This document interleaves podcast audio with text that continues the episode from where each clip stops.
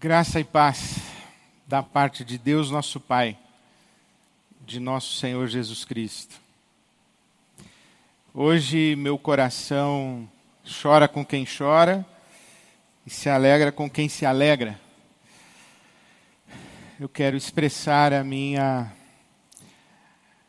solidariedade, especialmente às famílias da nossa comunidade que estão enlutadas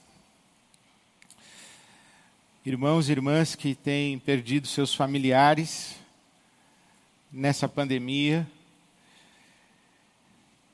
e que têm sofrido a dor do luto.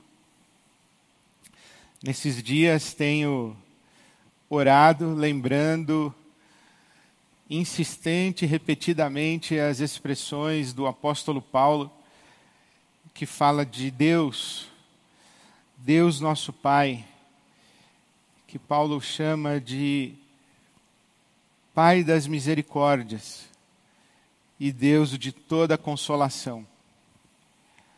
Muitas das minhas orações nesses dias têm sido uma invocação ao nosso Pai das misericórdias e ao Deus de toda consolação. Que visite as casas, as famílias dos irmãos e irmãs de nossa comunidade, não apenas da IBAB, mas do nosso país que sofre, que sofre tantas dores e tantas perdas. Que o Pai das misericórdias e Deus de toda consolação alcance, especialmente você, no seu sofrimento, na sua dor, no seu luto. Amém. Mas também quero me alegrar com quem se alegra e celebrar e agradecer a Deus estes sinais de vida e de esperança que o início da vacinação trouxe para nós. Com muita alegria eu vejo muitos irmãos da nossa comunidade, muitas irmãs já sendo vacinados, vacinadas. Fico pasmo com ainda a discussão a respeito de vacina, vamos nos vacinar, não vamos nos vacinar. Claro que vamos nos vacinar. Eu estou aguardando meu dia, estou aguardando a minha hora, estou na fila, estou com expectativa muito positiva para chegar o meu dia de ser vacinado. Todos pela vacina. Então eu quero celebrar e me alegrar com todos os nossos irmãos e irmãs da IBAB e da nossa comunidade que já foram vacinados, já foram vacinadas que felicidade, que alegria. Levanta a mão para o céu e agradeça a, a, vacina, agradeça a medicina, agradeça todo o esforço dos profissionais de saúde, a quem nós agradecemos, por quem nós intercedemos sempre.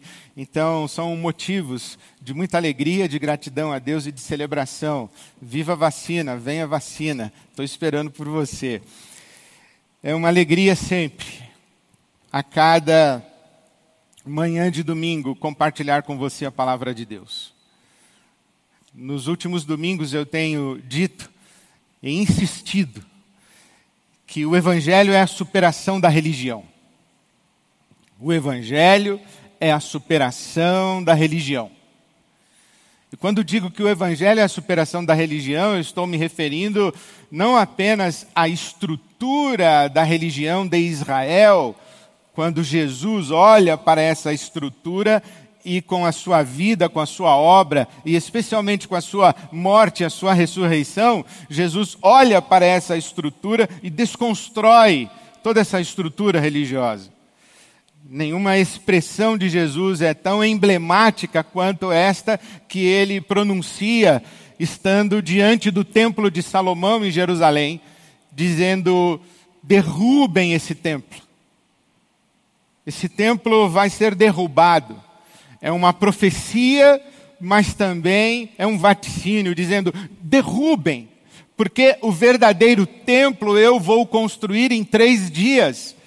E João diz que Jesus estava falando a respeito do seu corpo. O corpo de Cristo ressurreto, o corpo vivo de Cristo, é o templo do Senhor. E quando Jesus diz: Olha, derrubem esse templo, ele não apenas demoliu ou vai demolir um espaço físico, mas toda a estrutura em volta do templo, a estrutura sacerdotal, a estrutura litúrgica, cerimonialista, sacrificial, tudo isso acaba. E quando acaba o templo como espaço físico, e quando Jesus desconstrói a estrutura ritualista, cerimonial, sacrificial de Israel, ele também e principalmente desconstrói uma lógica. Uma lógica religiosa. Essa lógica religiosa que sugere que precisamos buscar a Deus e sacrificar a Deus, e precisamos insistir com Deus para que Ele tenha compaixão de nós, para que Ele não nos amaldiçoe, para que Ele não nos condene, para que Ele não exerça juízo contra nós, pelo contrário, para que Ele nos abençoe, para que Ele dispense para conosco o seu favor. Então estamos sempre amedrontados, culpados e suplicantes, ou temendo o juízo, ou desejando ardentemente o favor de Deus, como se Deus não tivesse prazer em nos abençoar. Esta mentalidade, essa lógica operativa da religiosidade degenerada, é isso que Jesus desconstrói. Nenhuma expressão do Novo Testamento é tão emblemática quanto a fala do apóstolo Paulo aos Romanos. Capítulo 8, quando o apóstolo Paulo diz assim: Olha, se Deus é por nós, quem será contra nós? Quem vai nos acusar? Quem vai nos condenar? Deus é por nós, ninguém pode ser contra nós. E então, no versículo 32 do capítulo 8 de Romanos, o apóstolo Paulo diz assim: Olha, aquele que nem mesmo ao seu próprio filho poupou, antes o entregou por nós, como não nos dará também com ele e pela sua graça todas as coisas? O que o apóstolo Paulo está dizendo é o que ele repete a Timóteo Há um só mediador entre Deus e os homens, Jesus Cristo, homem. A cruz de Cristo se estabelece entre nós e Deus, de tal maneira que não há necessidade, razão, justificativa alguma para que tenhamos temor, medo do juízo de Deus. Nenhuma razão por causa da cruz de Jesus. E não há nada que possamos oferecer a Deus para conquistar o seu favor, que já não tenha sido provisionado por Deus na cruz de Jesus Cristo, nosso Senhor. Então, esta lógica da religiosidade degenerada, que olha para Deus com medo, e olha para Deus como quem precisa com Ele fazer barganhas para receber o seu favor, isso é absolutamente ultrapassado. Então, sim, eu tenho insistido que o Evangelho é a superação da religião, da estrutura religiosa e da lógica religiosa. O Evangelho é o caminho de liberdade. O Evangelho é o caminho de retorno à vida onde Deus não é mais um assombro amedrontador, um juiz ameaçador, e muito menos uma divindade distante com a mão recolhida, com os ouvidos tapados à nossa súplica. Deus é todo favorável a nós, Deus é todo bondoso a nós, Deus não é parte do nosso problema, Deus é a nossa solução. O Evangelho nos devolve para a vida sem medo. É nesse sentido que tenho dito que o Evangelho é a superação da religião. Aí então algumas pessoas dizem assim, pastor, então você quer dizer que a gente não precisa mais ir na igreja? Você quer dizer que a gente não precisa mais cultivar as nossas práticas religiosas? Você quer dizer que a gente pode abandonar tudo? Bom, eu, eu, eu não seria tolo de fazer esse tipo de proposição. Eu sou um cristão tradicional. Eu sou um crente tradicional. Não apenas porque eu tenho dedicado a minha vida nos últimos 35 anos, mais até, dentro de uma estrutura religiosa, a partir de uma experiência de peregrinação espiritual, no contexto de uma comunidade religiosa e de uma instituição religiosa. Eu sou pastor de uma igreja batista evangélica. Eu frequento a igreja dominicalmente desde a minha infância. Eu nunca fui desigrejado e nunca me afastei da igreja. Eu frequento a igreja desde a minha infância. Fui batizado com 11 anos de idade, fui para o seminário com 17 anos de idade. Com 21 anos de idade eu era pastor. Então a minha vida toda eu a vivi e tenho vivido dentro da experiência religiosa. Então não seria tolo de jogar tudo isso fora. E alguém diria assim: não, mas não seria o caso de que você recentemente recebeu uma outra revelação de Deus? Não, não seria o caso. Porque essas coisas que eu tenho dito, eu tenho dito há mais de 30 anos. Mas também não seria tolo de desprezar todo esse repertório e toda essa tradição cristã religiosa, porque aprendi com Nikolai Berdyaev, esse nosso irmão da tradição ortodoxa russa. Nikolai Berdyaev disse que a tradição é a fé viva dos que já morreram. O tradicionalismo é a fé morta dos que ainda vivem. Vou repetir, Nikolai Berdyaev. A tradição é a fé viva dos que já morreram. O tradicionalismo é a fé morta dos que ainda vivem. Então, de fato, eu não me considero um cristão tradicionalista. Mas sim, eu me considero um cristão tradicional herdeiro de uma longa tradição de experiência religiosa. Por isso, quando eu digo para você que o Evangelho é a superação da religião, eu estou dizendo de uma religiosidade degenerada. Estou indo na sua direção, sugerindo para que você desenvolva a sua peregrinação espiritual dentro de uma tradição religiosa cristã, pelas razões certas com as motivações certas, no espírito de liberdade que o Evangelho oferece para você em Jesus Cristo, nosso Senhor. Quando falo razões certas, eu estou dizendo alguma coisa diferente do medo, diferente da culpa,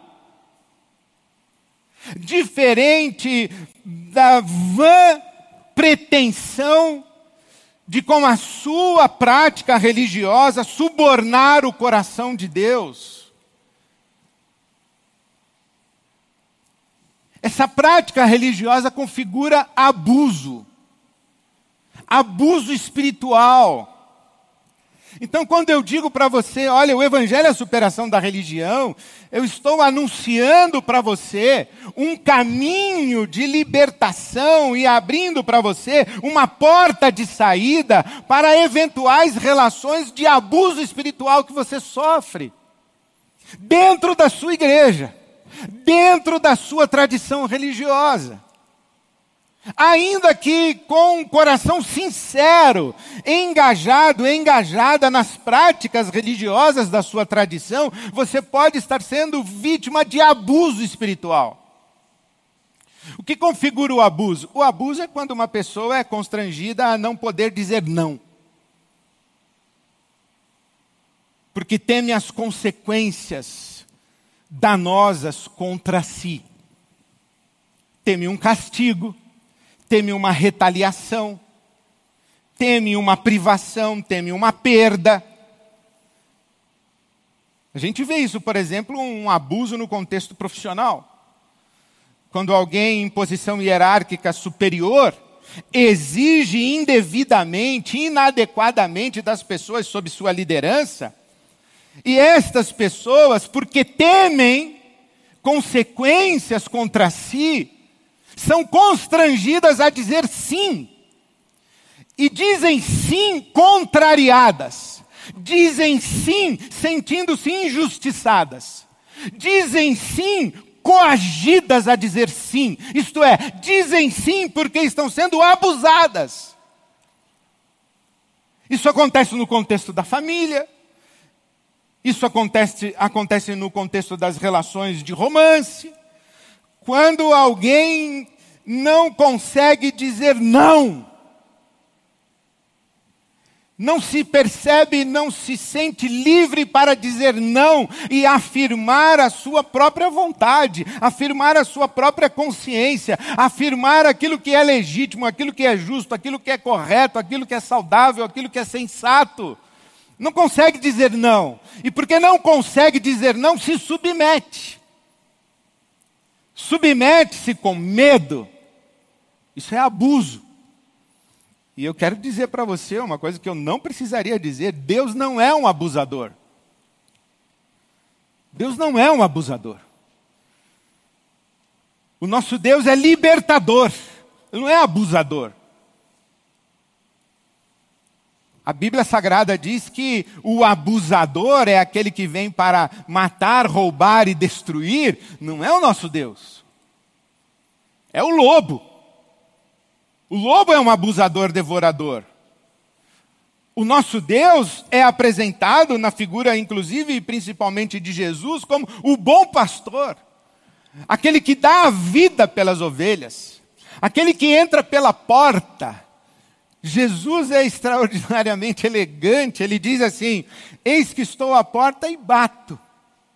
Se alguém ouvir a minha voz e abrir a porta, entrarei em sua casa sem areia. Eu bato na porta. Eu não entro sem ser bem-vindo. Eu não entro sem ser convidado.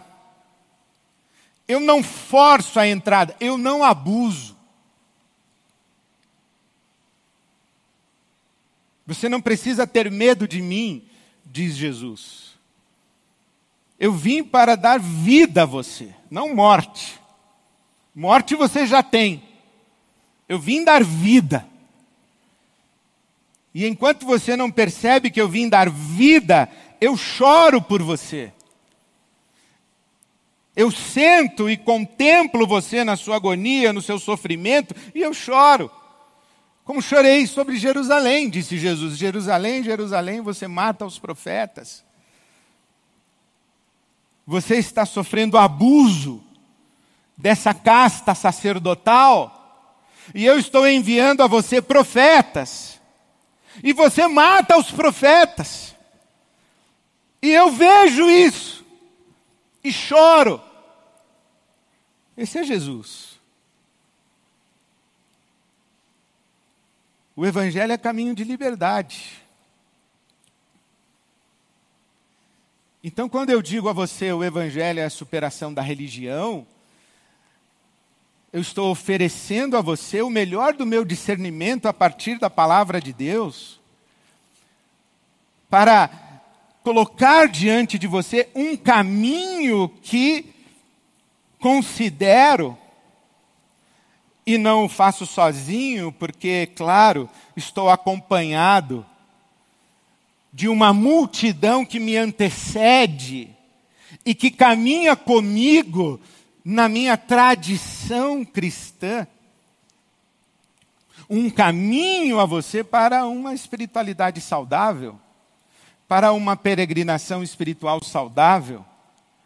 E encontro uma referência que quero dar para você hoje, nesta carta do apóstolo Paulo a Timóteo mais precisamente a segunda carta do apóstolo Paulo a Timóteo, onde eu encontro uma justificativa para o meu engajamento religioso. Se você diz assim, Ed, você frequenta a igreja? Claro que eu frequento a igreja. Não somente eu frequento a igreja, mas eu dedico a minha vida a servir todo mundo que frequenta a igreja.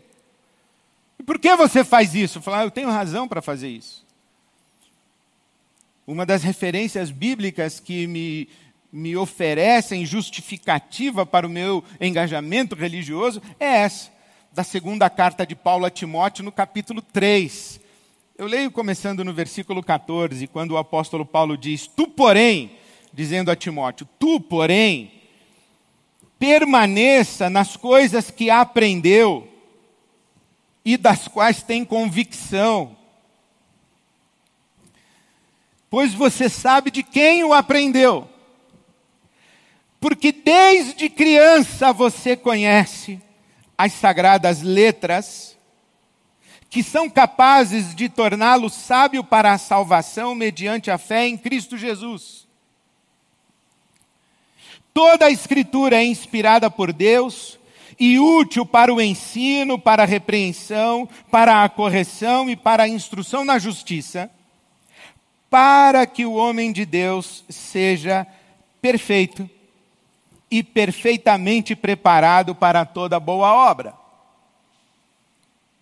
Olha que texto interessante, isso aqui é um cristão tradicional falando. Isso aqui é um seguidor de Jesus tradicional falando. Ele está dizendo a Timóteo: Timóteo, lembra da sua tradição. Não negligencie a sua tradição. Desde a sua infância você aprendeu as sagradas letras.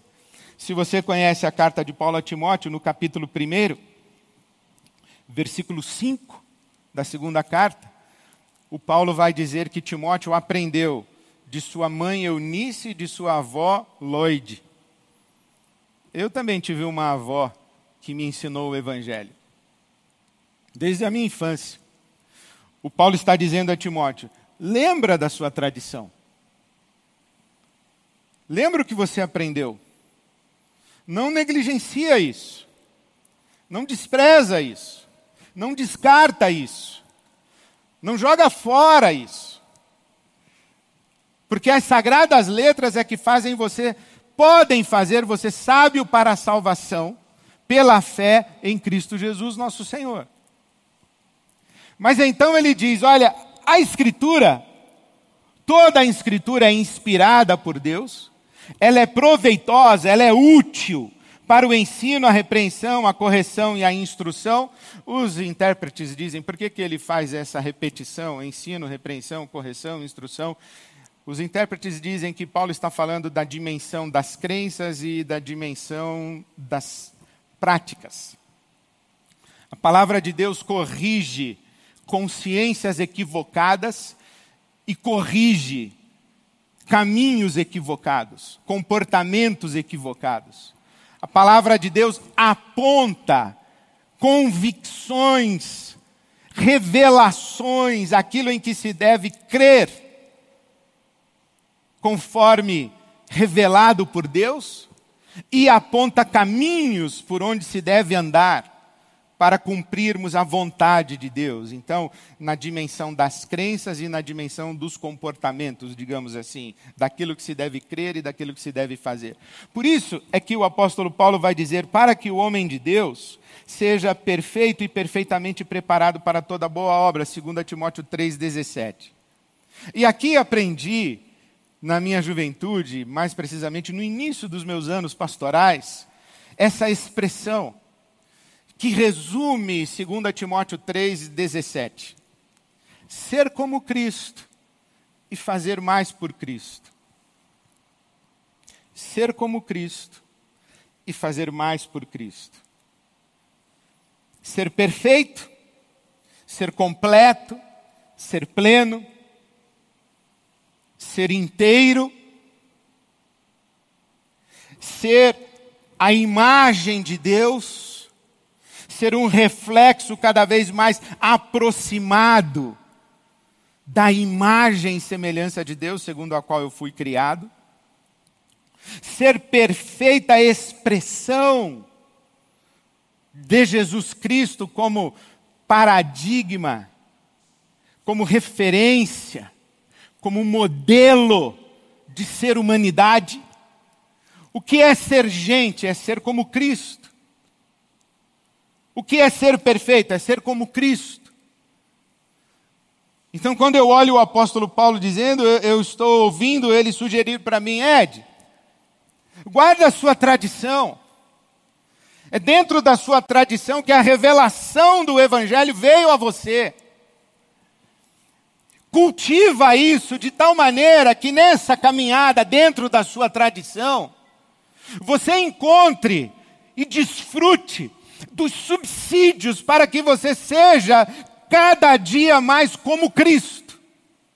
para que você experimente a transformação à imagem e semelhança do Cristo. Porque não é outro propósito de Deus para a sua vida e para a minha, senão nos fazer semelhantes a Jesus. O apóstolo Paulo escreve em Romanos capítulo 8 que todas as coisas cooperam para o bem daqueles que amam a Deus, daqueles que foram chamados segundo o seu propósito. E o propósito de Deus é que sejamos conformes à imagem do seu filho, porque Jesus é o primeiro, o primogênito entre muitos irmãos. Então, para que seja perfeito, ser como Cristo, ser transformado, e perfeitamente preparado para toda boa obra. O que é perfeitamente preparado para toda boa obra? Fazer mais por Cristo andar no caminho de Cristo, na praxis de Cristo, nas ações libertárias, libertadoras do Cristo. A boa obra não é ser voluntário na creche, não é ser voluntário no ministério da igreja. A boa obra é a prática da justiça do reino de Deus. A boa obra é virar a outra face ao ser agredido. A boa obra é perdoar 70 vezes 7. Isto é, perdoar sem conta. Perdoar sempre. A boa obra é perdoar. A boa obra é repartir o pão. A boa obra é prestar atenção no cego caído à beira do caminho. A boa obra é colocar o moribundo no lombo do seu animal e levá-lo até uma hospedaria. Isso é boa obra é a prática da justiça do reino de Deus. O que Paulo está dizendo é: é René, guarda a sua tradição religiosa, dentro da sua tradição religiosa, existe uma sabedoria, existe um repertório, existe um conjunto de disciplinas e práticas que concorrem para o seu bem, para que nesse caminho você seja transformado à imagem de Cristo e seja preparado, aperfeiçoado, qualificado, instrumentalizado para a prática da justiça do reino de Deus. Nem todo engajamento religioso é necessariamente prática da justiça do reino de Deus. Eu posso, por exemplo, fazer parte do coral da minha igreja e dedicar um semestre para a celebração do Natal. E enquanto eu estou participando do coral, eu estou entregue à maledicência, à fofoca. Eu não sou acolhedor eu não incluo, eu excluo. Eu estou cheio de cobiça, de inveja. Não, eu estou engajado numa atividade religiosa, mas não tem nada a ver com a prática da justiça do reino de Deus.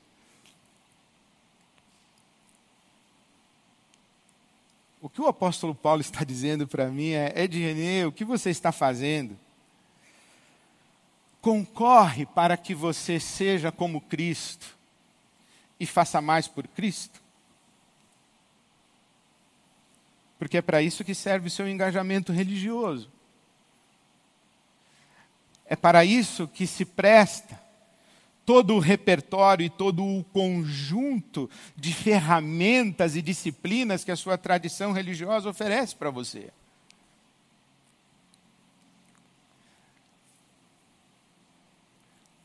Por isso que eu estudo a Bíblia.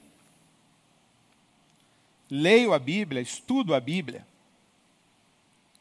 me dedico a compartilhar o que consigo enxergar na Bíblia. A palavra de Deus é luz para o meu caminho, é lâmpada para os meus pés. A palavra de Deus é o espelho onde me vejo, como Deus me vê. A palavra de Deus, que é viva e eficaz, ela penetra a profundidade da minha subjetividade e separa o meu espírito da minha alma. É nesse nível de exatidão e detalhamento que a palavra de Deus chega dentro de mim.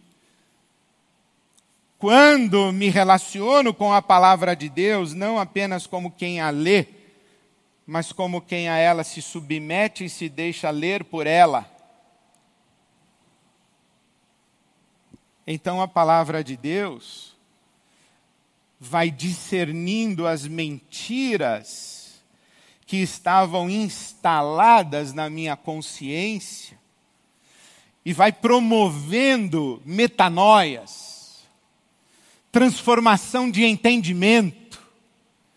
E nessa transformação do meu entendimento, eu vou abandonando as formatações mundanas que foram impostas contra mim e vou experimentando a boa, perfeita e agradável vontade de Deus, no contato com a palavra de Deus.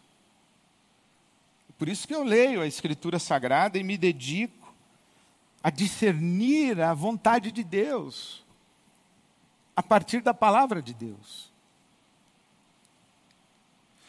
É no contexto da oração que eu me enxergo.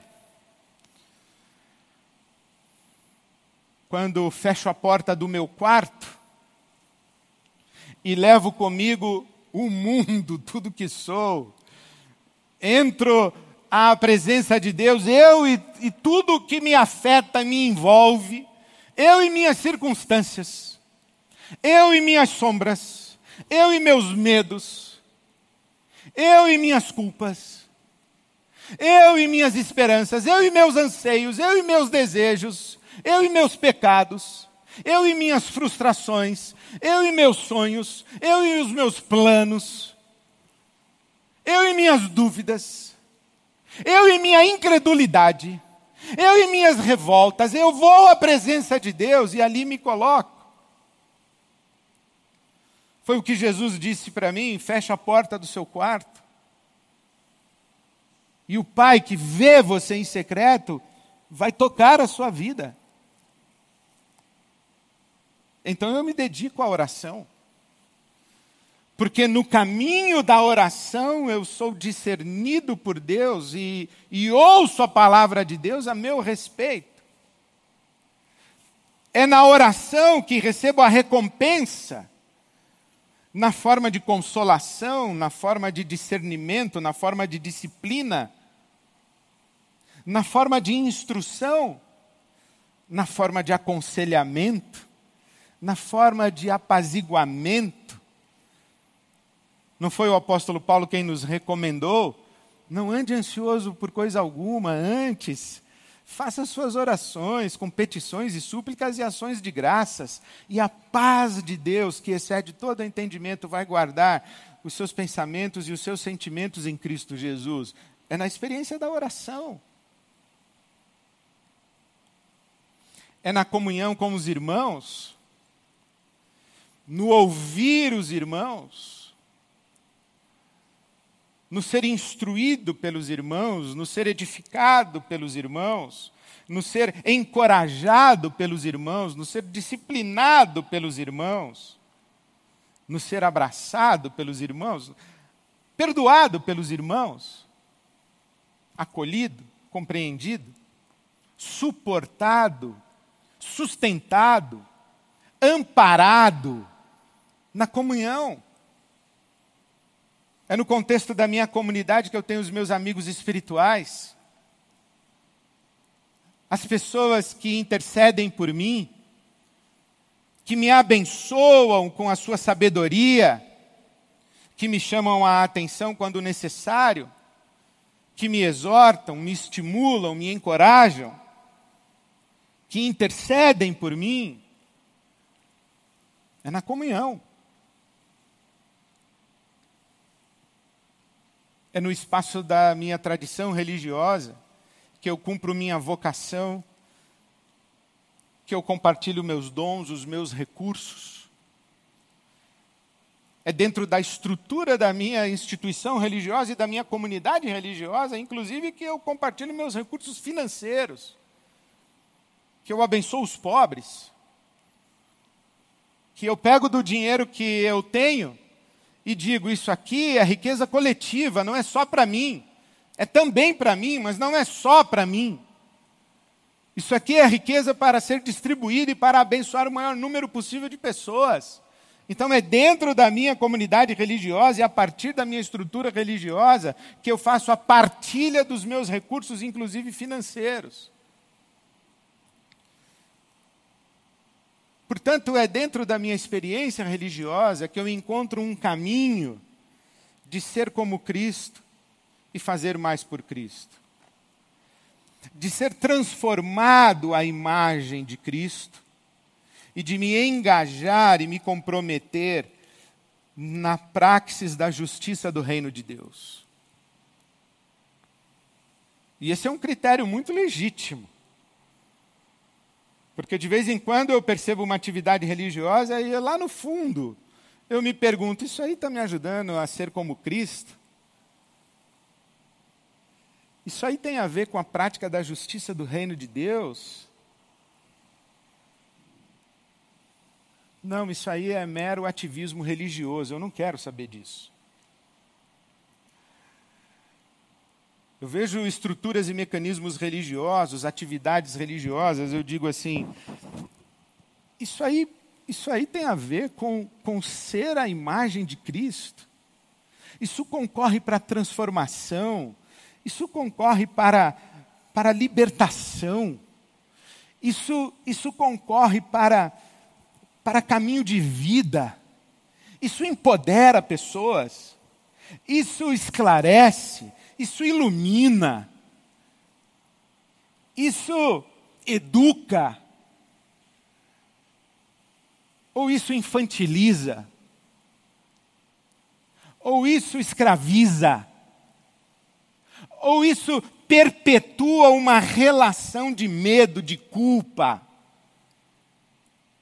ou isso é abuso religioso e espiritual. Isso me faz mais como Cristo? Ou rouba a minha humanidade e a minha sanidade psíquica, emocional, espiritual? Minha pulsão de vida, minha alegria? É isso que eu uso para discernir que engajamento religioso, em que ambiente, com que tipo de gente, com que tipo de atividade prática eu me envolvo. É aí que eu pergunto: essa convocação, essa ação, essa mobilização, isso tem a ver com a prática da justiça do reino de Deus? Ou é rotina mecânica religiosa? Ou é prática religiosa vazia para alívio de consciência? Aí eu vou discernindo onde me envolvo, com quem me envolvo, que reunião participo. Isso tem a ver com Jesus e com o reino de Jesus. Isso tem a ver com ser como Cristo e fazer mais por Cristo. E aí eu vou caminhando. Por isso alguém pergunta assim para mim, Ed, você vai na igreja? Claro que eu vou na igreja. Eu participo de igreja, sou membro de igreja, frequentador de igreja, sou pastor de igreja. Para que, que você faz isso? Você faz isso porque você tem medo de ir para o inferno? De jeito nenhum, o inferno para mim está resolvido. A cruz do Calvário resolveu o problema do inferno. Para mim, para a humanidade, para o universo. A cruz de Cristo é conhecida antes da fundação do mundo. O universo todo se sustenta na obra da cruz, na misericórdia e na graça de Deus, que resolveu, que decidiu, no seu amor eterno, abraçar a sua criação para si e não perdê-la, não condená-la, não descartá-la, não abandoná-la, mas redimi-la, libertá-la e levá-la à plenitude. Então eu não tenho medo do inferno, por causa da cruz de Jesus. Eu ouvi o evangelho de Jesus Cristo. Eu não tenho medo de ir para o inferno. Ah, então você vai na igreja porque você tem medo do que, de que Deus castigue você? Medo do castigo de Deus o quê? De eu ficar doente? Da minha família ficar doente? De eu ser assaltado na rua? De ter uma bala perdida contra mim? Ter medo disso? Eu não tenho medo disso. E não é ir na igreja que resolve esse problema. Por exemplo, é melhor você tomar vacina, irmão. Toma vacina, irmã. A prática da vida não tem a ver com a minha mágica religiosa. Isso é feitiçaria, isso é paganismo, não é evangelho. Eu não tenho medo do castigo de Deus. Deus não vai me castigar. Ele já falou para mim: não tenha medo de mim, Ed, eu estou do teu lado. Eu aprendi isso no Evangelho. Eu criei em Jesus Cristo. Eu não tenho medo do castigo de Deus. Ah, então você vai na igreja que é para Deus ficar feliz com você e te abençoar, te dar prosperidade, Não, Deus não custa isso aí. Deus não é barato, Deus não é subornável. Não é por isso que eu vou na igreja. Você acha que eu dou dízimo na igreja para Deus abrir a janela do céu e me abençoar? Não, isso daí, para com isso. Não é por isso que eu vou na igreja. Se eu tenho dízimo para dar na igreja, se eu tenho oferta para dar na igreja, é porque eu já fui abençoado. Eu dou meu dinheiro na igreja porque eu acho que é importante ter uma igreja como a IBAB no mundo, na cidade de São Paulo. É importante ter uma IBAB, então ela tem que ser financiada, inclusive pelo meu dinheiro. Eu dou meu dinheiro na igreja. Eu dou meu dinheiro na igreja porque a estrutura da igreja é um caminho pelo qual eu exerço a minha misericórdia, a minha diaconia, eu reparto com os pobres. Então eu dou dinheiro na igreja. E faço isso na IBAB. Mas não é para Deus me abençoar. Inclusive, se Deus não tivesse me abençoado, eu não tinha dinheiro para repartir. Então por que você vai na igreja? Então, eu vou na igreja porque no meu discernimento a igreja me ajuda a ser como Cristo e fazer mais por Cristo. E cada vez que a igreja me atrapalha a ser como Cristo e fazer mais por Cristo, eu me rebelo, eu me debato, eu profetizo contra, eu fico agoniado e angustiado. Porque se a comunidade religiosa, se a experiência religiosa, se a tradição religiosa não é um caminho para que você seja como Cristo e faça mais por Cristo, para que você seja transformado e transformada à imagem e semelhança de Jesus, e para que você seja mobilizado, aperfeiçoado, aperfeiçoada, capacitada a se engajar na praxis de justiça do reino de Deus, a sua experiência religiosa é nociva, é danosa, é abusiva, é inútil, é inócua, é desnecessária, é perda de tempo e pode ser inclusive caminho de morte e de engano. Porque para isso serve o caminho dentro de uma tradição espiritual e religiosa para nos dar os recursos e subsídios, para desfrutarmos da vida abundante que Deus já nos deu em Cristo Jesus. A minha prática, a minha praxis, o meu engajamento religioso se justifica por essas duas razões. Pelas duas grandes ambições que eu tenho na vida: ser como Cristo e fazer mais por Cristo. E eu desejo de todo o meu coração que você encontre na sua tradição religiosa, na sua experiência religiosa, na sua comunidade religiosa, e especialmente eu falo com você, que você encontre na nossa comunidade que chamamos amorosa e carinhosamente de Ibabe, que você encontre na Ibabe, no que ela é e no que ela faz e no que ela ensina, no que ela propõe e naquilo para o que ela convoca você, que você encontre um caminho saudável e abençoado por Deus para que você seja como Cristo e faça mais por Cristo. Essas são duas grandes ambições. Duas grandes ambições de quem segue a Jesus: ser como Cristo fazer mais por Cristo. Deus te abençoe. Amém.